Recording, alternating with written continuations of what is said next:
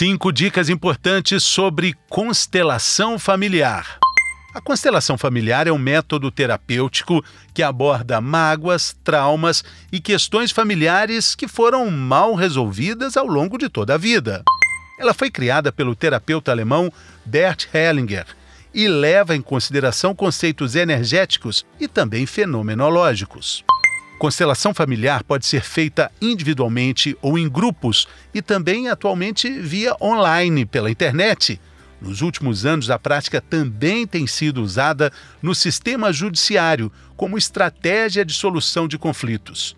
A prática não é reconhecida pelo Conselho Federal de Medicina e nem pelo Conselho Federal de Psicologia, mas é hoje uma das 29 práticas integrativas oferecidas pelo SUS. As práticas integrativas do nosso Sistema Único de Saúde são consideradas uma referência mundial em saúde pública.